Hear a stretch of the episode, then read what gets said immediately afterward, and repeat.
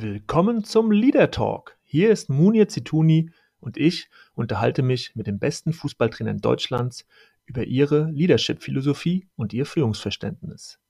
Wie führen Fußballtrainer ihre Mannschaften? Wie kommunizieren sie? Wie motivieren sie? Und wie wollen sie ihre Teams zum Erfolg bringen? Diesen Fragen gehe ich in meinem Podcast nach und wünsche euch jetzt viel Spaß mit meiner neuen Folge.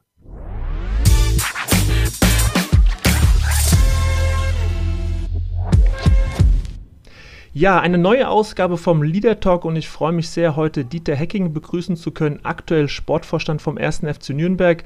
Ein Hallo nach Nürnberg, Herr Hecking. Hallo. Ja, hallo, hallo, Herr Zituni. Ja, und äh, wie immer an dieser Stelle ein kurzer Rückblick äh, auf Ihre Biografie, der Einstieg ins Trainergeschäft, Herr Hecking. Sie haben 35 bei Eintracht Braunschweig unter Vertrag gestanden und äh, sind dann 2000 direktement sozusagen in das Trainergeschäft eingestiegen beim SC Verl, dritte Liga. Äh, wie kam es dazu? Haben Sie äh, in den Jahren zuvor schon gespürt, ja, eine Mannschaft führen, Trainer da sein, das sagt mir zu, das ist mal so mein Ziel. Wie ist es zu dieser Entwicklung gekommen?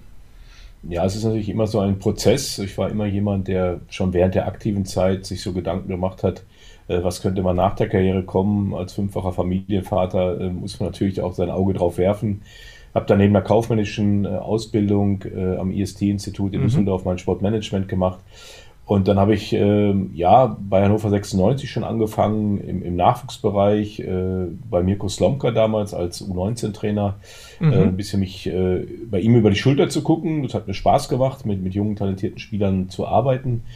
Und dann in meinem letzten Vertragsjahr in Braunschweig war Reinhold Fanz mein Trainer, der eigentlich immer so ein bisschen mich be, äh, bedrängt hat, Mensch, du, du, du sprichst schon mhm. wie ein Trainer, du siehst wie ein Trainer, das muss doch was für dich sein, mach doch mal deine Lizenzen. Und ich hatte dann meine B- und A-Lizenz gemacht und habe mich dann äh, während meiner Zeit in Braunschweig, so ich glaube der Fußballlehrerlehrgang 2000 war das, im April angemeldet, also zum Ende meiner aktiven Zeit, wo ich dann auch gemerkt habe, dass ich körperlich äh, ja. mit Knieproblemen äh, nicht mehr lange spielen werde, habe ich mich dann an den Fußballlehrer gestürzt und ja, dann war die Möglichkeit, in Braunschweig Co-Trainer zu werden unter Reinhold Fanz. Das war aber nicht ganz einfach, weil damals schon zwei Co-Trainer äh, unter Vertrag mhm. standen. Und äh, ein dritter Co-Trainer wäre auch finanziell gar nicht darstellbar gewesen. Und ich gesagt, ja, okay, ist kein Problem für mich.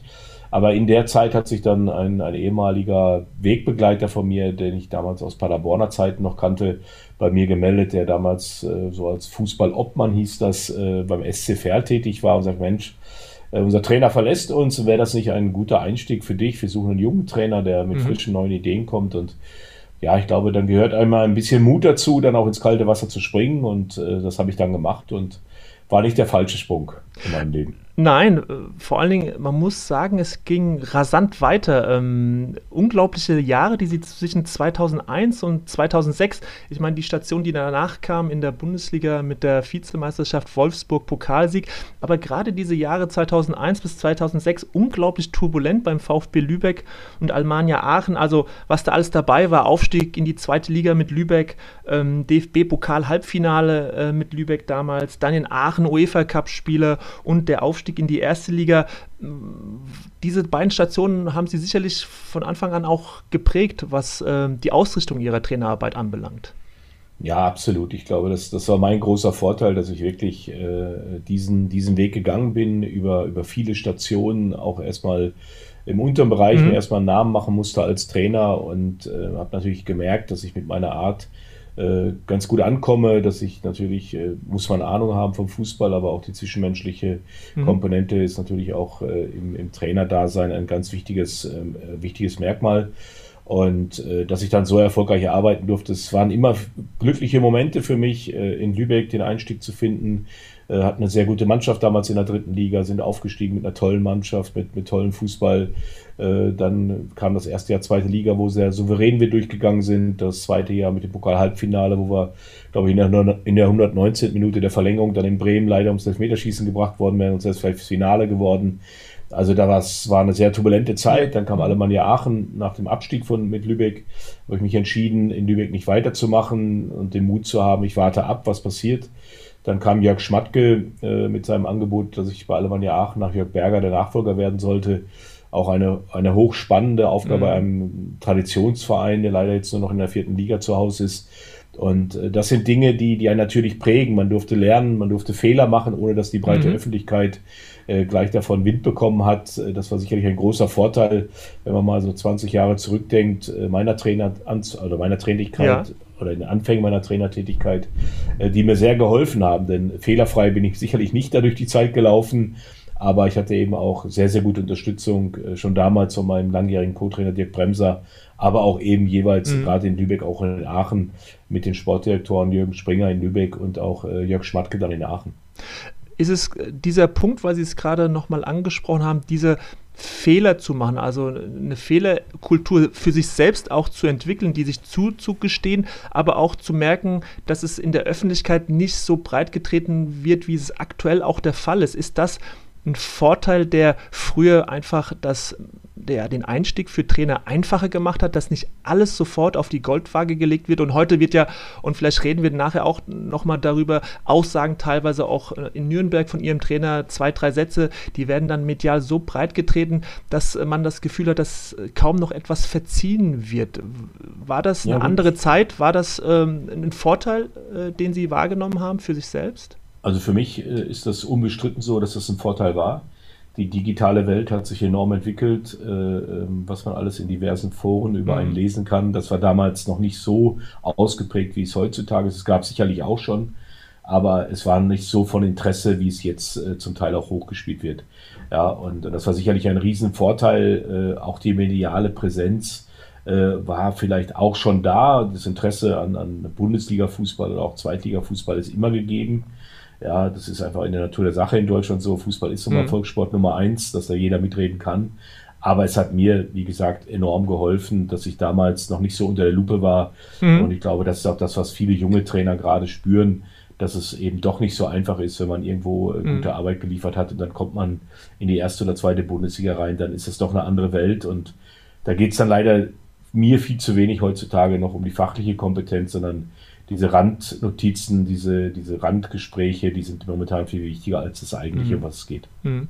Und Sie haben auch äh, vorhin gesagt, so in einem Nebensatz, mit, mit Ihrer Art, die hat Ihnen geholfen. Äh, jetzt ist es ja für manche nicht ganz so einfach, vielleicht über sich selbst äh, zu reden. Wie würden Sie denn so diese Art ähm, beschreiben, die Ihnen weitergeholfen hat? Gerade bei diesen ersten Stationen Ferl, äh, Lübeck, Aachen, junger Trainer. Ähm, was hat es ausgemacht, dass Sie mit Ihrer Art dort die, die Mannschaft äh, zu Erfolgen führen konnten?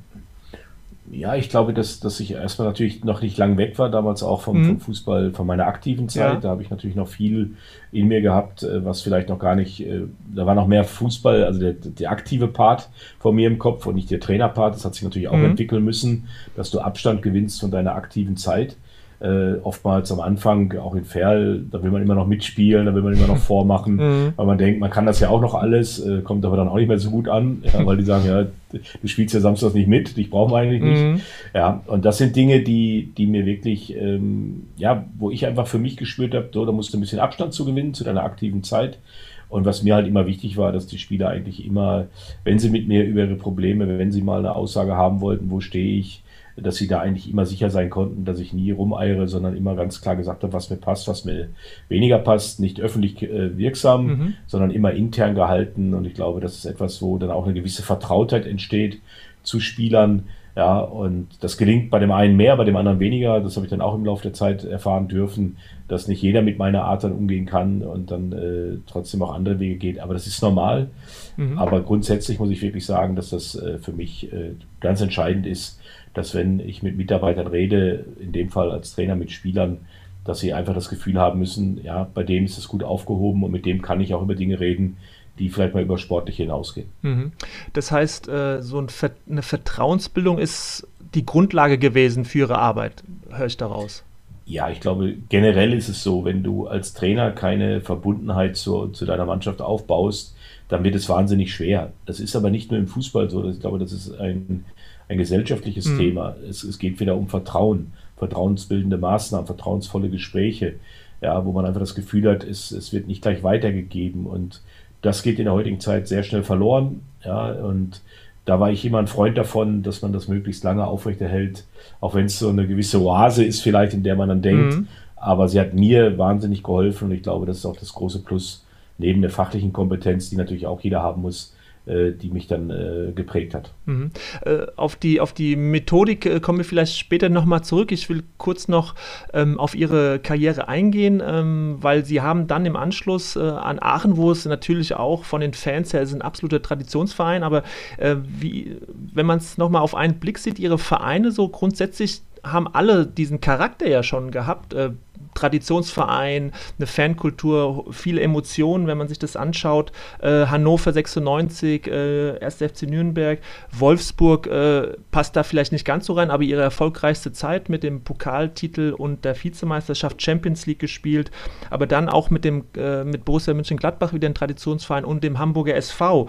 Ähm, wenn Sie das so nochmal auf einen Blick auch äh, erzählt bekommen, äh, steckt da was drin, dass Sie so ähm, zu diesen Traditionsvereinen ähm, ja eine ne stärkere Bindung auch hatten oder auch das gesucht haben, dass Sie in solchen Vereinen auch arbeiten, wo es äh, ja nicht ganz so einfach vielleicht auch ist für einen Trainer äh, mit dem äh, breiteren und emotionaleren Umfeld? Ja, ich will es auch mal andersrum sagen. Vielleicht war, hm. war auch den Vereinen ein Typ Dieter Hecking äh, den sie haben wollten, weil sie sagen, das ist vielleicht genau der, der zu diesem etwas äh, äh, unruhigen Umfeld dann auch gut passt. Also das sind ja immer beide Seiten. Das ist ja nicht nur mhm. von mir ausgehend. Ähm, Hannover, klar, dadurch, dass ich jetzt äh, natürlich auch eine ganze Zeit lang in der Region schon gewohnt habe, äh, ist äh, und ich ja auch Spieler war, war natürlich Hannover auch aus der Emotionalität heraus schon eine gute Station. Äh, Nürnberg, klar, ist ein Traditionsverein, das spürt man an, an allen Ecken, auch jetzt in meiner neuen Rolle als Sportvorstand.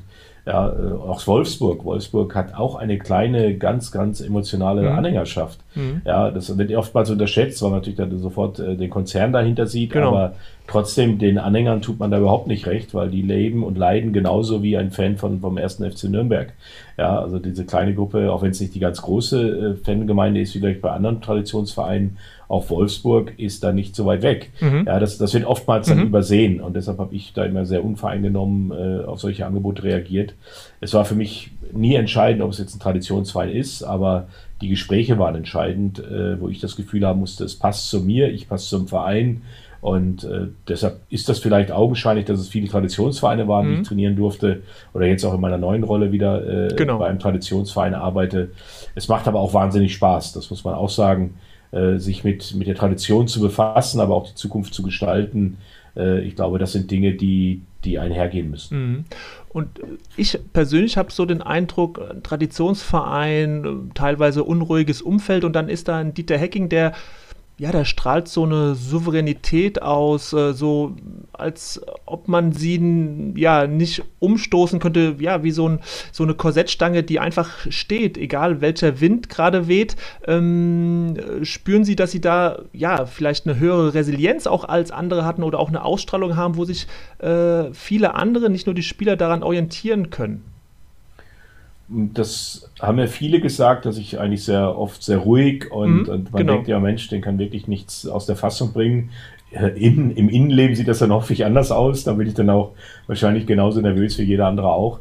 Aber ich glaube, gerade das ist, gerade wenn du bei, bei Vereinen arbeitest, wo Unruhe äh, immer mal aufkommen kann, mhm. da brauchst du so eine innige, innere Belastbarkeit, so habe ich es immer genannt, äh, dass du Druck aushalten kannst, dass du nicht gleich beim ersten Kritik gleich um dich schlägst, sondern auch mal dich damit auseinandersetzt, mhm. dass du immer wieder äh, nach außen diese Ruhe ausstrahlst. Und das ist mir in der Laufe der Zeit immer besser gelungen, weil man natürlich auch irgendwann eine gewisse Gelassenheit äh, erfährt, auch mit Kritik umzugehen, ob es interne Kritik ist, ob es öffentliche Kritik ist. Äh, du musst natürlich jeder auch irgendwo so einen leichten äh, Panzer anlegen, wo du sagst, komm, nicht Klar. jedes musst du kommentieren mhm. und nicht alles ist auch richtig. Im Endeffekt war es mir immer ganz entscheidend, dass ich immer bei der Wahrheit geblieben bin weil da konnte man sich nie in irgendwelchen Lügen verstricken. Und deshalb wusste ich auch immer genau, was ich gesagt habe. Also wenn dieser Podcast irgendwann in fünf Jahren mal wieder äh, an mich rangetragen wird, werde ich, denke ich, zu 80 Prozent die Inhalte noch äh, parat haben, mhm. weil ich einfach genau das, was ich hier erzähle, das ist meine innerste Überzeugung und so denke ich und so ticke ich.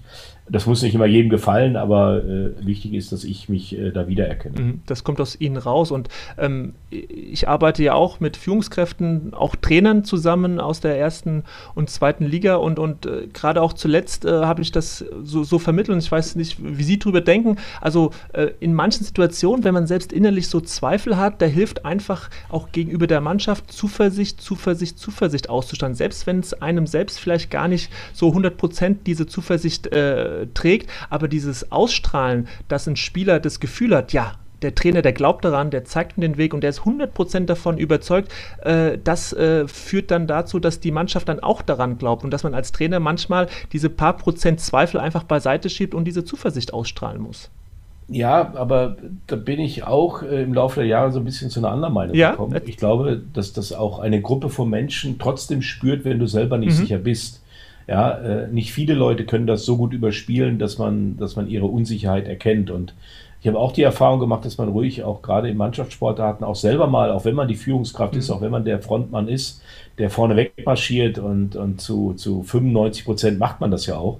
Ja, aber es gibt eben auch diese 5 Prozent, wo du auch mal sagen kannst, hey, ich habe da auch gerade Zweifel, ob mhm. das der richtige Weg ist. Wie seht ihr das? Also auch mal ein, ein, ein Zeichen von vielleicht auch Schwäche da mal erkennen zu geben, damit ihr eben merkt, Mensch, unser Mann da vorne, der ist auch nicht makellos, der ist auch nicht über allem erhaben. Auch das ist ein Mensch, der, der mit Gefühlen arbeiten muss, der, der auch mal Zweifel haben darf, aber dann versucht, alle mit einzubeziehen in diese Zweifel und dann vielleicht gemeinsam äh, etwas zu formulieren, wo dann wieder mhm. jeder die Stärke dann auch empfindet. Also das ist auch ein Weg, den ich im Laufe der Jahre äh, für mich ausgemacht habe. Ich sage, man kann auch mal Schwäche zeigen, weil das macht einen nur nahbarer und Absolut. auch noch glaubwürdiger. Und deshalb bin ich nie so der, der stereotype kalte Mensch gewesen, weil ich auch mal, äh, auch mal emotional sein durfte. Und das ist, denke ich, auch etwas, was äh, immer hilfreich ist, wenn mhm. du mit Menschen zusammenarbeitest. Das ist natürlich dann auch dieser Vertrauensebene geschuldet, der Beziehungsebene, die man dann eben zu der Mannschaft, zu den Spielern auch hat. Und da wären wir ja auch bei dem Stichwort, Sie haben es eben gesagt, Glaubwürdigkeit, Authentizität, eben das nach außen zu kehren, was einen innerlich beschäftigt. Äh, und da den Mut dann auch haben, das zu zeigen. Und äh, das, äh, ja, das hilft einem, weil man, man bleibt sich treu in dem Sinne. Absolut. Also ich, ich sehe auch viele Interviews, lese viele Interviews und äh, manchmal denke ich, ja, ja gut, äh, ob das jetzt die, die richtige Aussage ist. Und äh, da glaube ich ganz einfach, hat, hat der Leser, der Zuhörer auch das Recht, äh, die Wahrheit, mhm. sofern sie denn möglich ist, auch zu präsentieren. Natürlich kann ich nicht alle Internas verraten, das ist auch klar in unserem Business, aber äh, ich glaube schon, gerade wenn man über solche Themen wie jetzt redet, äh, da bringt es mir gar nichts, wenn ich jetzt sage, nee, es ist richtig, man muss 100 Prozent vorne wegmarschieren, äh, dann ist die Glaubwürdigkeit da. Nee, ich sage, 95 Prozent ist das so, die 5 Prozent aber auch Mensch mhm. zu sein, auch mal die Zweifel ja. oder auch mal eine Schwäche zu zeigen, das macht einen nur nahbarer und auch da kann man natürlich Vertrauen drüber gewinnen. Ähm, und ich habe auch nie ein Problem damit gehabt, wenn einer, ja, jetzt hat er mal Schwäche gezeigt, ja, dann, mhm. dann ist das eben halt so im Normalfall gewinnt man die Menschen dadurch, dass man sich eben äh, mit allem zeigt, was einen beschäftigt. Ähm, ich habe ein Zitat von Ihnen äh, gefunden, jetzt aktuell auf eine Situation auch in Nürnberg. Äh, da sagen Sie, Trainer im Allgemeinen müssen lernen, in der einen oder anderen Situation einfach ein bisschen souveräner zu bleiben das schließt sich ja so ein bisschen äh, auch daran an, ähm, an diese Gelassenheit, die Sie gerade eben auch angesprochen haben. Äh, und jetzt fragen sich viele, ja, wie geht denn das mit der Souveränität? Wenn, wenn Sie jetzt auch mit Ihrem Trainer vielleicht reden oder mit anderen Trainern, ähm, wie, wie, geht das? Ist das einfach der Erfahrung geschuldet oder was haben Sie da für Tipps parat? Also ich glaube, in erster Linie muss jeder seine Erfahrung machen und jeder mhm. macht hoffentlich auch Fehler die er reflektiert und dann aus diesen Fehlern lernt. Das, so war es bei mir, das, das war mein Weg, das muss nicht der Weg von jungen Trainern sein, äh, jeder sollte seinen eigenen Weg gehen, aber äh, ich merke schon, dass mich äh, im Laufe der Zeit dann auch äh, Aussagen, Interviews oder Aussagen über mich oder Kommentare über meine Person äh, sind dann irgendwann abgeprallt, weil ich dachte, ja gut, das ist die Meinung mhm. von demjenigen, mit dem habe ich vielleicht noch nie ein Wort gesprochen. Woher will er das beurteilen? Äh, er prägt nur ein Bild von jemandem, das, er kann einen ärgern oder man kann sagen, ja okay, lass ihn schreiben. Und äh, das ist aber wirklich, mhm. wie Sie schon richtig sagen, äh, der jahrelangen Erfahrung geschuldet. Ähm, ich glaube, am Anfang stürzt man sich sowieso mehr erstmal auf die fachliche, inhaltliche Arbeit mit einer Mannschaft, wenn man als Trainer jung einsteigt, weil mhm. darüber definiert man sich ja auch. Und so habe ich das auch immer gesehen. Ich habe mich nie darüber definiert, äh, äh, ob ich äh, in, den, in den Medien gut rübergekommen bin oder ob ich äh, eine kluge Aussage oder mal einen Spruch gebracht habe. Für mich war immer das Wichtigste, dass man am Ende sagt, ja, wenn du den Hacking-Mannschaft mhm. spielen siehst, die wissen immer, was Sache ist, wie die Strategie ist, dass sie eine gute Struktur haben. Und das sind für mich Dinge, die auch für mich nach wie vor elementar wichtig sind bei jungen Trainern. Ja, und die Gelassenheit, die kriegst du, wenn du Fehler gemacht hast, aus den Fehlern gelernt hast. Mhm. Ich wiederhole mich da jetzt gerade, aber das sind für mich schon Punkte, mhm. die enorm wichtig sind. Ist es, ist es denn so, dass man als junger Trainer aufgrund dieser vielen Erfahrungen explizit sich mehr mit äh, Systemfragen, Taktik ähm, etc. beschäftigt und im fortschreitenden Alter dann Dinge wie äh, empathische Führung, ähm, ja, die Menschen, die Spieler mitzunehmen, äh, diese Art der Mannschaftsführung eine größere Rolle äh, spielt, weil man sich einfach auf die Dinge aufgrund der Erfahrung dann mehr verlassen kann und dieses Inhaltliche vielleicht äh, gar nicht mehr so nach vorne stellen muss, weil man äh, plötzlich spürt, naja, äh, mit meiner Erfahrung merke ich, es geht eigentlich darum, das Potenzial der Spieler zu fördern, äh, äh, die in die Lage zu versetzen, dass sie 100% abrufen können und dann ist ein gutes System zwar wichtig, aber es äh, wird eben dadurch geschlagen, dass die Mentalität oder äh, die Potenzialentwicklung der Spieler noch darüber steht. Ja, nicht, nicht falsch verstehen. Auch für mich ist die mhm. inhaltliche äh, Geschichte auch äh, nach, nach 20 Trainerjahren, ja. war die, ist sie natürlich auch immer noch wichtig. Ja, äh, also ist ja nicht so, dass ich jetzt sage, ich verlasse mich jetzt nur noch auf meine Erfahrung. Mhm. Ich mache das jetzt, so habe ich es vor zehn Jahren gemacht, äh, so mache ich es nach zehn Jahren immer noch. Das war ja auch nicht der Fall. Also man hat ja auch in den 20 Jahren Trainerdasein auch gemerkt, dass man äh, in den Systemen arbeiten muss, dass man offen sein muss für, für Entwicklungen, die sich auch im Fußball basierend sind. Natürlich war ich immer der Meinung, ein, ein gutes äh, System, was, was eingespielt ist, was sich eingeprägt hat bei der Mannschaft, ist immer besser, wenn man vier verschiedene Systeme spielt, weil dann doch eben irgendwo was auf der Strecke bleibt, wenn man das dann spielt. Ähm, nichtsdestotrotz glaube ich auch, dass die, die jungen Trainer ja noch gar nicht diese Erfahrungsschatz haben dürfen. Also mhm. ich habe, äh, was weiß ich, äh, sage ich mal, 20 Vorbereitungen als Trainer gemacht im Sommer. Mhm. Ja, und wenn einer das erste Jahr ist, das ist das erste Mal. Es ist ein Unterschied, ob du das erste Mal eine Vorbereitung planst ja. oder das zwanzigste Mal. Ja. Dann ist für dich nach dem, ich sag mal, nach dem zehnten Mal ist das für dich Learning, also nicht mehr Learning by Doing. Dann ist es einfach so, wir haben was gemacht, was eine war Routine. gut, was war weniger mhm. gut. Routine, genau das trifft es. Ja, und, und das ist etwas, das kannst du natürlich auch nicht lernen. Und das, das wird ja auch nicht in die Wiege gelegt. Ja, das sind wirklich die Sachen, die dann über die Jahre kommen. Mhm. Und ähm, wenn man sie so anschaut, der Hacking, ähm, sie können unglaublich äh, lustig sein, äh, verschmitzt, äh, aber es gibt auch viele Momente, äh, da wirken sie autoritär, sage ich jetzt mal, so mit der Draufsicht von außen. Ähm, und ich habe mir immer vorgestellt, naja, äh, der Dieter Hacking, der, der führt seine Spieler schon auch mit, mit einer gewissen Strenge vielleicht. Äh, wie sehr haben sie denn lange Leine gelassen oder waren sie eher der Trainer, der mehr auf ähm, Regeln, Kontrolle, Kontrolle Strafenkataloge gesetzt hat. Wie, wie, wie, wie äh, korrespondiert denn so, äh, so dieser Eindruck von außen mit dem, wie Sie dann gearbeitet haben? Also am Anfang war das sicherlich so, dass das auch Strafenkataloge für mich wichtig waren ja, äh, weil ich das damals auch als Spieler noch genauso erfahren habe. Und das, das wird auch mhm. immer so gemacht und das behältst du bei. Ja, aber auch im, da im Laufe der Zeit ähm, war es mir immer äh, sinnvoller, mit den Spielern darüber zu reden, über ein gewisses Fehlverhalten, als dann gleich zu sagen, so, das kostet dich jetzt äh, mhm. 100, 500 oder 1000 Euro Geldstrafe, weil im seltensten Fall erreichst du damit was. Ja, das musste man auch lernen. Ja. Natürlich, ähm, wenn man mal Strafen im Verbund der Mannschaft ausspricht, die kommen auch mal ganz witzig rüber. Da packt man vielleicht mal so einen bei der Ehre, das kann man auch mal machen. Aber für mich war Bestrafung eigentlich nie das große zentrale Thema. Ja, ähm, weil ich immer sehe, Mensch, ja, wenn er einen Fehler mhm. macht und man nicht darüber spricht, er soll ja aus diesem Fehler lernen, dass es eben nicht mehr vorkommt. Klar gab es da auch Spieler, die dann äh, vielleicht mehrfache Verfehlungen hatten, wo ich dachte, irgendwann, dann ist es auch gut, weil wenn du es nicht lernen willst, dann geht es halt eben auch mhm. nicht. Mhm. Und ich glaube, gerade im Mannschaftssport oder generell in Mannschaftssportarten ist immer eine gewisse Grunddisziplin, sind immer gewisse Werte äh, nach wie vor unabdingbar. Egal, ob du äh, jetzt ein junger Trainer bist oder ein erfahrener Trainer bist, äh, das, das brauchst du einfach, um auch die Disziplin auf dem, auf dem Spielfeld zu sehen. Ja, weil da willst du ja auch, dass gewisse Vorgaben eingehalten Natürlich. werden und nicht äh, links und rechts immer ausgestrahlt wird oder äh, äh, aus dem Elbtunnel habe ich immer gesagt, du kannst im Elbtunnel drin bleiben, in der ganzen Breite kannst du dich bewegen. Du darfst auch mal einmal seitlich aus dem Notausgang rein, solltest aber den mhm. nächsten Notausgang finden, wieder reinzukommen in den Elbtunnel. Mhm. Und äh, diese Leitplanken gab es bei mir schon. Ja, und äh, natürlich, äh, auch da hilft er natürlich, wenn man ein fünffacher Familienvater ist, da wird man natürlich auch mit allem konfrontiert, äh, was da so äh, gang und gäbe ist. Ja, Kinder großziehen, äh, ja, da kriegt man schon eine Menge mit äh, in, in puncto Menschenführung, sage ich mal. Äh, das ist definitiv so.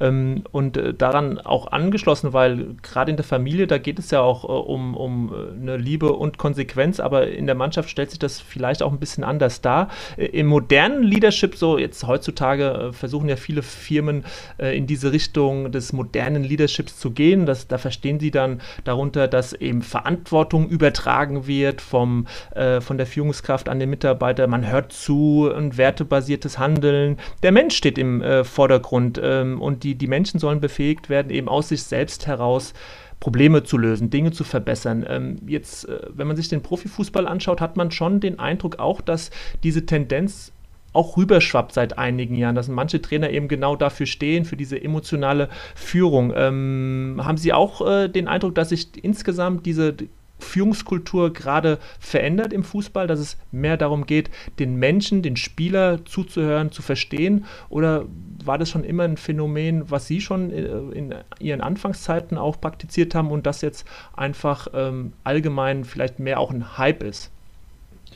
Hype würde ich nicht sagen, aber ich habe es ja eben ganz am Anfang ausgeführt. Für mich war der Mensch, ist für mich immer wichtig gewesen. Ja, mhm. also der, der hätte jetzt auch keine beson also besondere Mehrbedeutung, sage mhm. ich mal. Also der Mensch an sich ist ja auch für einen Trainer das wichtigste Gut.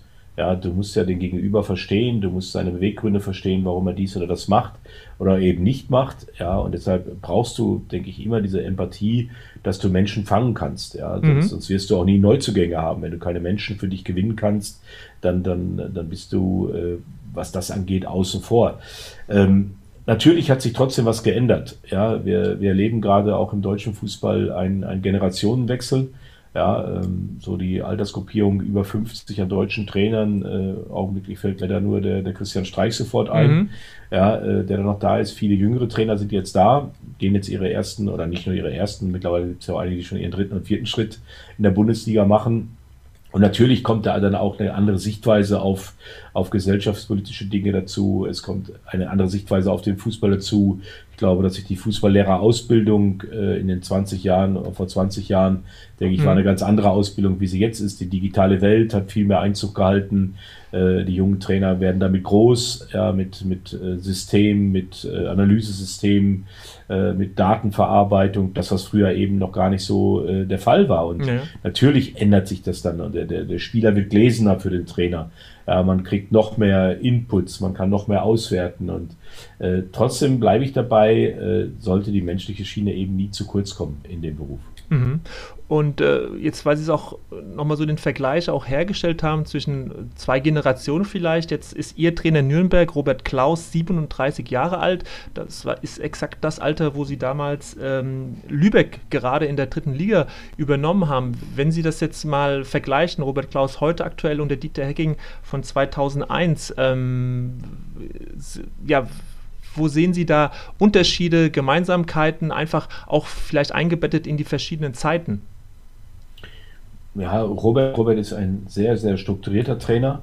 Ja, das, das war ich auch, aber etwas anders strukturiert wie er. Mhm. Ja, ich habe auch nichts dem Zufall überlassen, aber er macht zum Beispiel eine Planung äh, nicht nur für den morgigen Tag, sondern eben über 14 Tage, äh, was Inhalte angeht. Also mhm. da ist schon ein deutlicher Unterschied zu meiner Trainingsplanung äh, zu sehen. Ja, äh, es, ist ein anderes Vokabular, was er benutzt, als wie wir es benutzen, benutzt haben. Oder ich es auch noch vielleicht heute benutzen mhm. würde, wo ich dann auch merke, ja, vielleicht kommst du damit gar nicht mehr durch. Die verstehen das vielleicht gar nicht mehr, die jungen Spieler, weil natürlich auch in den Nachwuchsleistungszentren dieses Vokabular mhm. sich ändert. Ja, und, und Robert ist trotzdem jemand, der, der schon mich auch ein bisschen an meine ersten Jahre erinnert, der, der sehr akribisch ist, der sehr fordernd ist, der auch erstmal nur das, das reine Spiel sieht, ja, und, und da sich auch total verbeißen kann, ja, und da total akribisch ist und in der Analyse nichts dem Zufall überlässt. So war ich auch im mhm. Anfang. Mhm. Und da merke ich halt, es ist nach wie vor so, dass die jungen Trainer genauso agieren und irgendwann werden sie merken, jetzt kann ich ruhig ein bisschen gelassener werden, mhm. jetzt kann ich gewisse Dinge delegieren. Ich glaube, auch das ist wichtig, dass man äh, gerade auch, weil sie medial viel mehr gefordert werden, als wir es damals waren, äh, dass sie sich freireiten oder Freiräume schaffen müssen, wo sie auch mal gänzlich abschalten dürfen. Ich glaube, die Erfahrung, die kann ich dem Robert geben und da sehe ich schon ein paar Parallelen zwischen mir und ihm. Und äh, ja, Das mhm. ist schon etwas, wo, wo wir auch nicht wöchentlich drüber reden, aber uns immer mal wieder hinsetzen und auch reflektiert darüber sprechen. Mhm. Jetzt ist es ja für ihn äh, wirklich ein Geschenk, dass er in Ihnen so einen erfahrenen Trainer an seiner Seite hat, der wirklich über viele, viele ja, Jahre, zwei Jahrzehnte ähm, erfolgreich in der ersten und zweiten und dritten Liga gearbeitet hat was macht Ihnen denn besonders Spaß in dieser neuen Rolle des Sportvorstands? Ist ja eine neue Position gewesen 2020. Ähm, gibt sicherlich wie mit allem im Leben Vor- und Nachteile, aber was genießen Sie denn vor allen Dingen in der Arbeit des Sportvorstands? Also ganz klar, ich lerne dazu. Ja, ich mhm. glaube, wir hatten eben über Routine im, im Traineralltag genau. gesprochen. Es war für mich der Punkt gekommen, äh, nach 20 Jahren, wo ich gesagt na, ist es noch das, wo ich auch zu 100% dahinter stehe, weil das musst du als Trainer. Mhm. Ja, oder wenn sich die Möglichkeit noch mal gibt, noch mal was ganz Neues zu machen, und das sage ich jetzt auch mal fernab vom Fußball, hätte ich mir auch vorstellen können. Mhm. Aber wenn man meine Interviews so von der letzten vier, fünf Jahre mal raussuchen würde, da war immer mal auch eine Frage, ja, wie, wie sieht ihr Decken sich in Zukunft? Und da habe ich nie ausgeschlossen, auch mal die Seite zu wechseln und in einen Managerjob, mhm. Vorstandsjob reinzutreten. Und jetzt ergab sich halt im letzten Sommer die Möglichkeit, wo ich auch gemerkt habe, nach Hamburg, dass mein Akku doch auch, auch leer war nach 20 Jahren, fast ohne Unterbrechung durchgearbeitet, dass äh, wenn ich vielleicht die Trainerschiene äh, weitergegangen wäre, dass ich da gesagt hätte, Mensch, mhm. mach mal wirklich auch mal ein Jahr Pause, es tut ja auch mal gut, um sich auch wieder neu äh, zu motivieren, auch vielleicht mal wieder neue Wege zu gehen. Das wäre sicherlich dann Plan B gewesen. Ja. Und dann kam eben der erste FC Nürnberg äh, mit dieser spannenden Aufgabe auf mich zu, ob ich mir das vorstellen könnte, ähm, so etwas zu machen. Und ähm, ich bin jetzt Mitte 50 und habe gedacht, ja, wie lange willst du im Fußball noch arbeiten? Und jetzt gibt sich vielleicht mal die Chance, ja. nochmal deinem Leben eine Wende zu mhm. geben, mhm. deinen, deinen geistigen Horizont auch nochmal zu erweitern mit Themen, mit denen du ja als Trainer nie konfrontiert wirst. Mhm. Ja, äh, sei es ganz normale Vereinspolitik äh, mit äh, Jahreshauptversammlung, Mitgliederversammlung, äh, Dachvereinssitzung, Beiratssitzung, das, das kannte man ja so nicht, aber eben auch ganz normale alltägliche Problemstellungen, wie jetzt zum Beispiel gerade im, im Vorfeld des Podcasts mhm. äh, darüber zu sprechen, äh, geben wir einem Projekt den Zuschlag, äh, wo wir sagen, Internat äh, mit Bertolt Brecht Schule in Nürnberg, äh, Sportschule, mhm. gehen wir damit rein in Zukunft. Ja, also auch das sind spannende Themen. Und das ist da ein bisschen weiter weg von, der, von dem operativen Geschäft. Äh, und nichtsdestotrotz natürlich auch äh, ist mein, mein Alltag natürlich auch mit dem operativen Geschäft irgendwo noch verknüpft, aber längst nicht mehr so intensiv und es macht trotzdem mir sehr viel Spaß. Und die Frage, die mir am häufigsten gestellt wird, ja, vermisst du nicht den Platz? Mhm. Ich sitze in meinem Büro, gucke auf alle Plätze und äh, im Moment zieht mich da wirklich noch nicht wieder was hin, wo ich sage, oh, also mal aus dem Büro raus mhm. und da mal wieder auf dem Trainingsplatz stehen, ist im Moment nicht da. Und das zeigt mir, dass die Entscheidung, diesen Wechsel zu vollziehen, anscheinend nicht so verkehrt war. Mhm. Und vielleicht, äh, weil Sie sind natürlich auch in einer Position, wo Sie jetzt auch einen jungen Trainer haben, aber auch sicherlich andere äh, Mitarbeiter. Äh, ja, das Wort Empowerment ist ja auch so ein englisches Wort wiederum, also das Stärken von, von Menschen in ihrem Umfeld. Und da sind Sie jetzt in der Position, wo Sie Ihren Trainer den Rücken stärken, ähm, im Austausch sind, aber auch mit vielen anderen Angestellten mit Sicherheit. Also ist das äh, Ähnelt das auch ein bisschen dem Job des Trainers, wo man ja auch auf die Entwicklung der Spieler angewiesen ist, dass sie sich jetzt auch in so einer Rolle wiederfinden oder ist der Alltag so durchsetzt von den aktuellen Fragen, dass sie vielleicht äh, dazu noch gar nicht so den, den Blick für haben? Nee, also es ist schon so, dass, was man ja, man sieht ja den Fußball immer als was Besonderes an. Alle mhm. finden den Fußball spannend. Ja, man möchte gerne mal hinter die Fassade gucken, man möchte tiefere Einblicke bekommen, egal mit wem man sich unterhält. Mensch, es wäre mal toll, wenn ich da mal Einblick bekommen würde. Ja, und wenn man mal ganz ehrlich ist, wir sind eigentlich genauso wie alle anderen auf der Welt unterwegs, ja, weil es eben Menschen sind, die hier arbeiten. Ja. Mhm.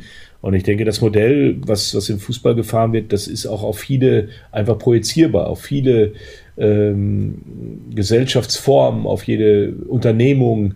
Ja, ich glaube, dass das, es ist nicht nur ein Erfolgsmodell für den Fußball, sondern ich merke das jetzt auch in meiner neuen Funktion. Ja. Auch da mache ich ja nichts anderes, wie Mitarbeitergespräche, Mitarbeiter mhm. zu motivieren, äh, Mitarbeiter für die Sache zu gewinnen, mhm. äh, Mitarbeiter für, äh, dass sie, dass sie emotional sein dürfen, dass sie, dass sie sich auch mal ausheulen dürfen, dass sie auch mal Kritik äußern dürfen, aber dass sie auch mal mit Kritik lernen, umzugehen. Das ist ja äh, genau das Gleiche wie in allen mhm. Unternehmungen auch. Es, es ist eine Leistungsgesellschaft in Deutschland entstanden, auf, auf sehr hohem Niveau. Ich glaube, dass wir auch äh, sehr viele äh, junge Talente haben in allen Bereichen.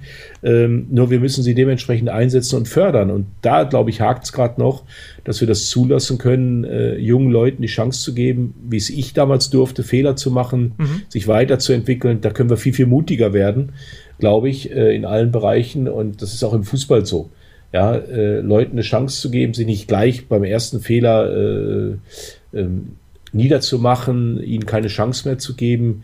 Ähm, ich glaube, das ist eine ganz wesentliche Kultur, die wir in Deutschland weiter leben müssen. Nur dann werden wir auch im Gleichschritt mit den anderen Ländern mithalten können. Mhm.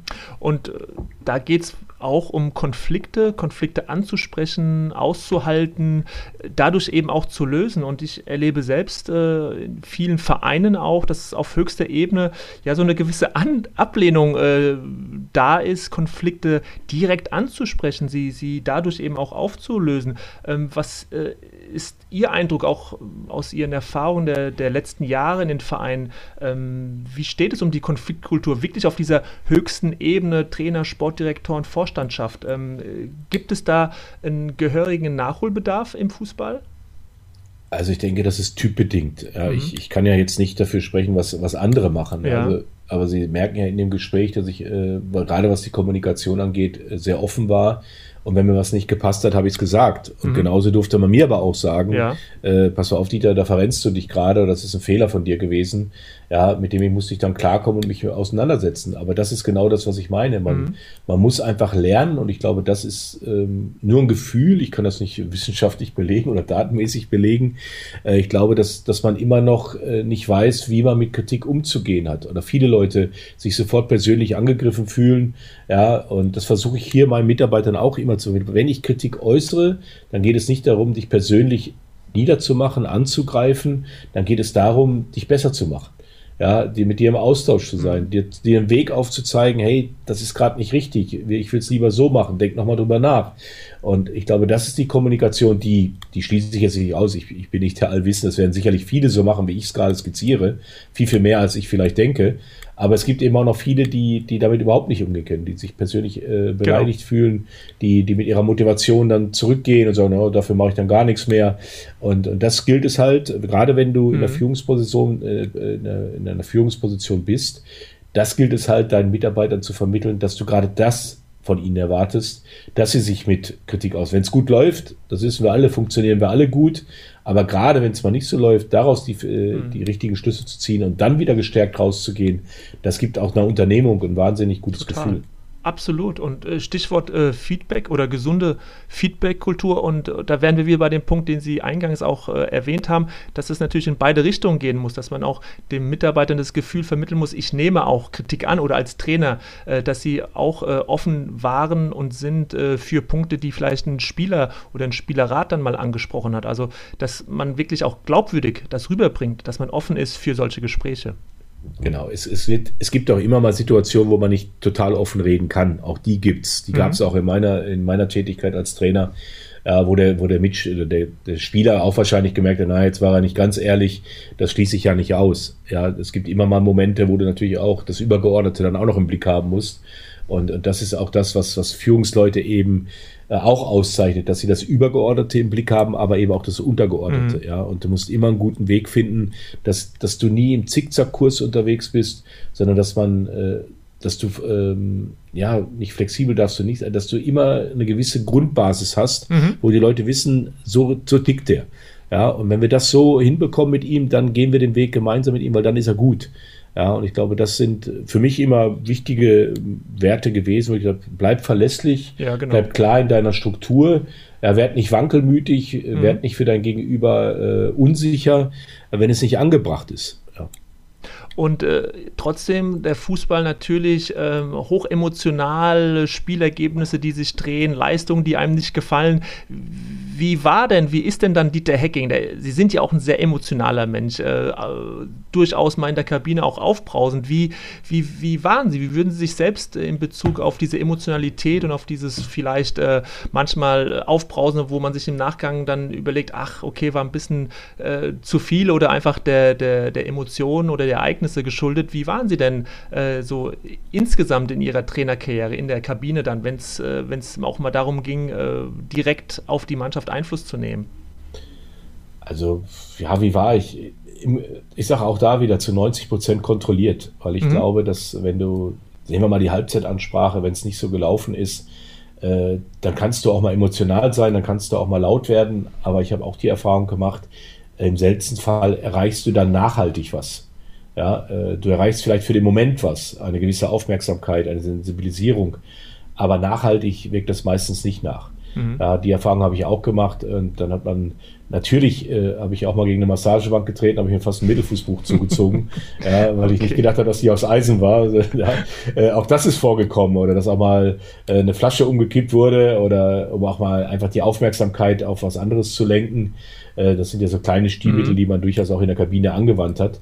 Aber letztendlich geht es immer, bei, auch bei Kritik, um Nachhaltigkeit dass man sagt, hey, ich habe Kritik geäußert und ich habe sie jetzt einmal geäußert, ist es damit getan?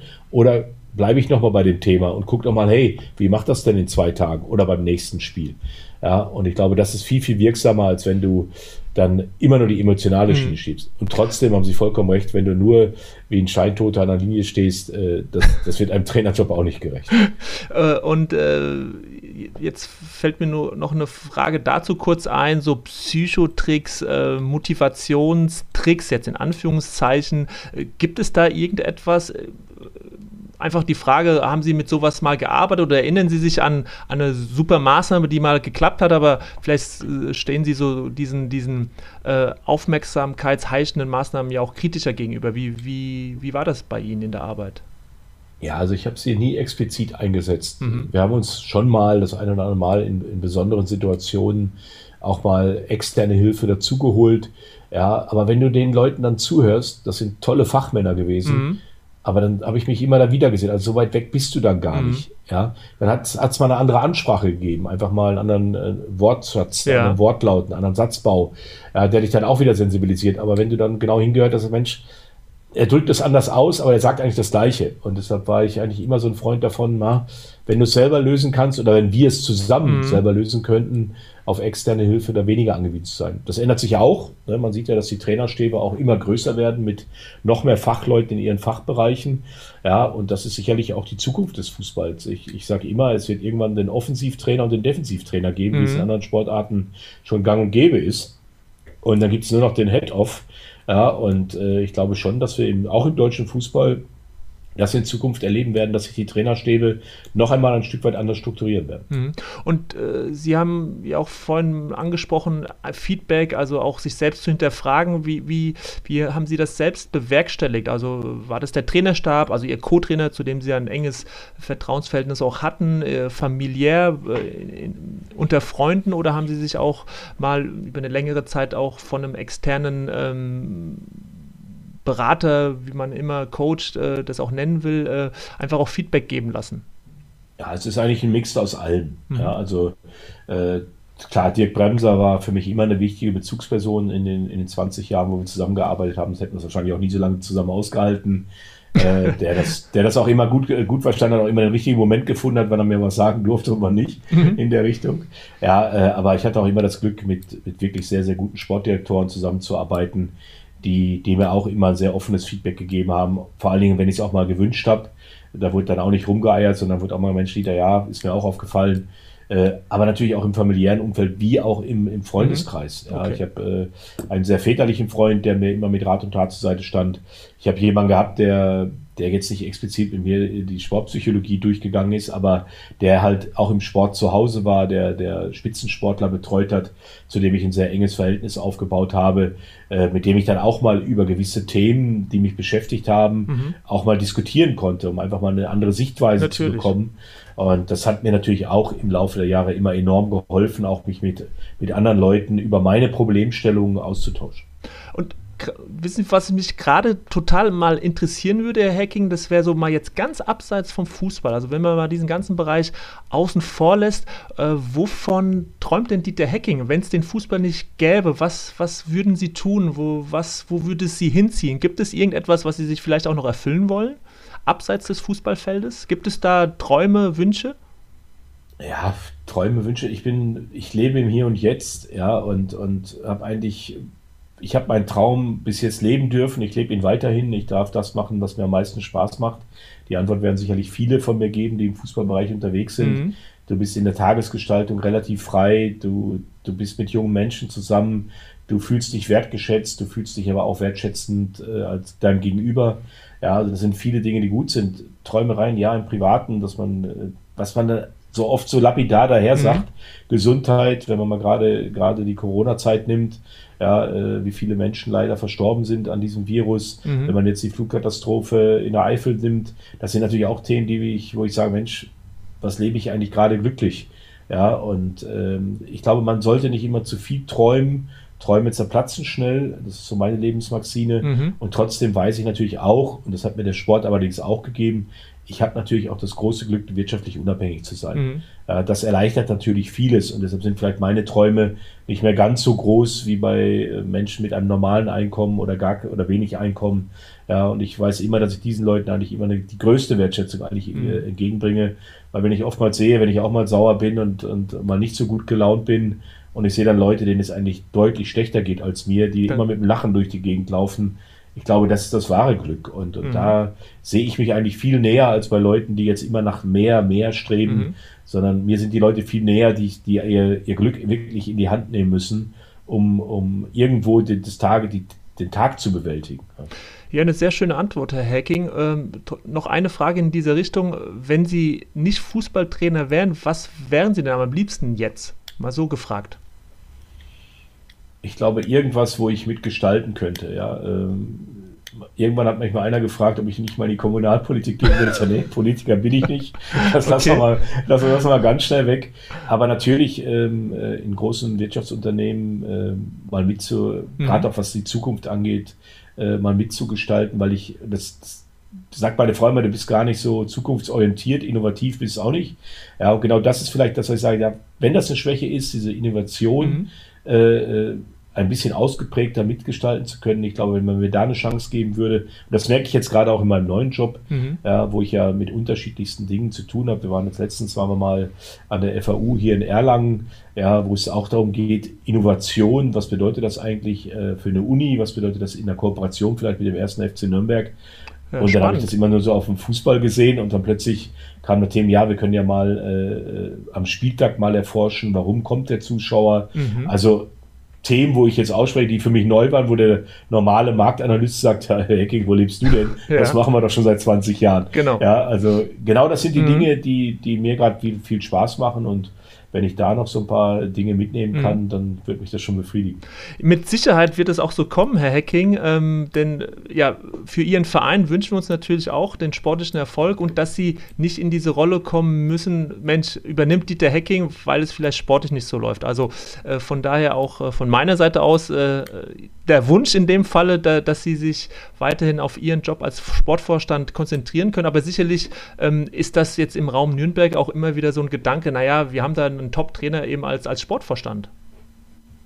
Ja, den Gedanken dürfen ja einige haben, aber ich habe das eigentlich äh, vom mhm. ersten Tag an ausgeschlossen.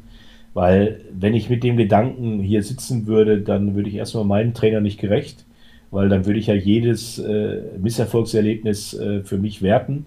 Ja, und ich glaube, ich muss einfach frei in der Beurteilung bleiben und äh, ich muss auch meinen neuen Job zu 100 Prozent machen und nicht mit 80 Prozent. Genau. Und das war immer der Auftrag und, und dieser Auftrag macht mir wahnsinnig viel Spaß und deshalb ist, äh, würde ich auch, wenn ich irgendwann mal an den Punkt kommen müsste, äh, dass Robert Klaus äh, den Verein verlassen muss, hoffentlich aufgrund von sportlichen Erfolgen, ja, ja. natürlich im Wünschen, mhm. ja, äh, glaube ich, äh, wirklich ausschließen zu können, dass ich dann äh, auf die Trainerbank zurückgehe hier in Nürnberg. Okay. Ja, Hacking, äh, schon über 45 Minuten miteinander gesprochen. Sehr, sehr interessant, ähm, sehr tiefgründig, äh, wie ich finde. Und wir kommen schon zur, zur letzten Frage, die ich jedem Trainer äh, in meinem Podcast stelle, nämlich ja, drei Trainer, ähm, die Sie nennen, die Sie am meisten geprägt haben oder auch beeindruckt haben. Es können auch Trainerkollegen sein, wo Sie immer hingeschaut haben, haben ges sich gesagt, Mensch, der arbeitet aber äh, gut. Äh, welche drei Trainer würden Ihnen äh, so in der losen Reihenfolge einfallen? Ja, ich würde, glaube ich, einen nennen, das ist Franz Brunks. Ja. Äh, dem ich mhm. damals äh, als Spieler sehr viel zu verdanken hatte, weil ich meine Karriere äh, war so in der Sackgasse drin und dann kam Franz Brunks damals äh, zu Hessen Kassel damals auch in der dritten Liga gespielt haben. Und er sagt, Mensch, dich mache ich wieder zum Mittelstürmer, du warst doch immer Stürmer. Ich war dann auch in den Jahren vor schon, war ich schon bis zum defensiven Mittelfeldspieler zurückgewichen. Okay. Mhm. Ja, und der Franz Brunks hat es halt wieder verstanden, meinen Stürmer gehen wieder zu wecken. Ich habe dann zwei tolle Jahre unter ihm gehabt, wo ich Torschützenkönig geworden bin in der dritten Liga, dann aufgestiegen bin mit ihm. Äh, und da war ich wirklich sehr dankbar, dass er da meine Karriere nochmal mit seiner Unterstützung nochmal Schwung aufgenommen hat. Also als diese, Spieler. Diese, Rücken, diese Rückenstärkung, also auch dieses Gefühl, da ist jemand, der, der glaubt an mich einfach zu sagen, hey, wo sind eigentlich meine Stärken? Mhm.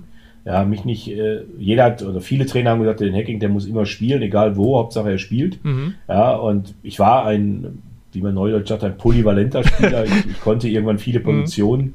aber da, wo ich eigentlich meine richtigen Stärken hatte, war eigentlich immer im Offensivbereich.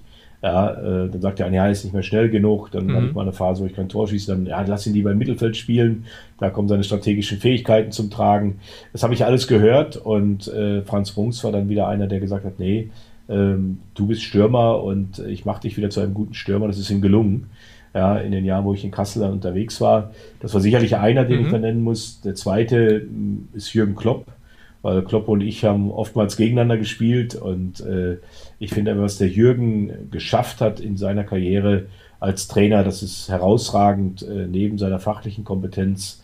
Äh, gerade und nicht, damit meine ich jetzt nicht nur Dortmund oder Liverpool, sondern auch in Mainz, wie mhm. er es verstanden hat, diesen ganzen Verein äh, zu gewinnen und diesen Verein eine, eine, wie eine Lokomotive zu mhm. sein, dass er dann auch in Dortmund und in Liverpool geschafft hat, das ist, glaube ich, beeindruckend, auch für mich als Kollege. Mhm. Neben dem, dass er dann natürlich auch wahnsinnige Erfolge gefeiert hat in den Jahren. Also da muss mhm. ich schon sagen, äh, als, als Mitspieler habe ich das nie erahnt, dass er mal diesen Verlauf nehmen würde. Ja, ähm, aber es ist schon für mich eine beeindruckende Trainerkarriere. Und äh, ja, von gegnerischen Trainern äh, muss ich wirklich sagen, war, ist dann auch Pep Guardiola für mich äh, jemand gewesen, äh, der mich inspiriert hat. Ja, auch da durfte ich spüren, ich bin zwar vom Alter her älter als er, aber er hatte natürlich eine, eine Vita, äh, daher blasst meine natürlich dagegen äh, komplett. Aber er mir immer das Gefühl gegeben hat, ey, du bist auf Augenhöhe mit mhm. mir. Und ich glaube, das ist etwas, was man nicht lernen kann. Auch das ist etwas, was man, was man mit einbringen muss, dass man seinem Gegenüber obwohl man vielleicht der erfolgreichere, mhm. der erfahrene oder vielleicht auch der, der, der Rookie ist, der alles aufmischt, dass man immer dem Gegenüber die Augenhöhe gibt. Und ich glaube, dann fährt man sehr gut. Diese Wertschätzung und äh, ja, eine gewisse Demut eben auch im Umgang und miteinander. Den, den, mhm. Einfach den Respekt, den man seinem mhm. Gegenüber immer haben sollte. Mhm. Ja, ein schönes Schlusswort, Herr Hecking. Vielen, vielen Dank. Drei sehr interessante Namen äh, mit äh, Franz Brunks, Jürgen Klopp und Pep Guardiola. Und äh, ich äh, bedanke mich sehr für, für dieses Gespräch, für die äh, intensive Redezeit und äh, wünsche Ihnen alles Gute. Persönlich bleiben Sie gesund, Ihrem Verein alles Gute in der neuen Saison und vielleicht mal auf bald wieder, Herr Hecking.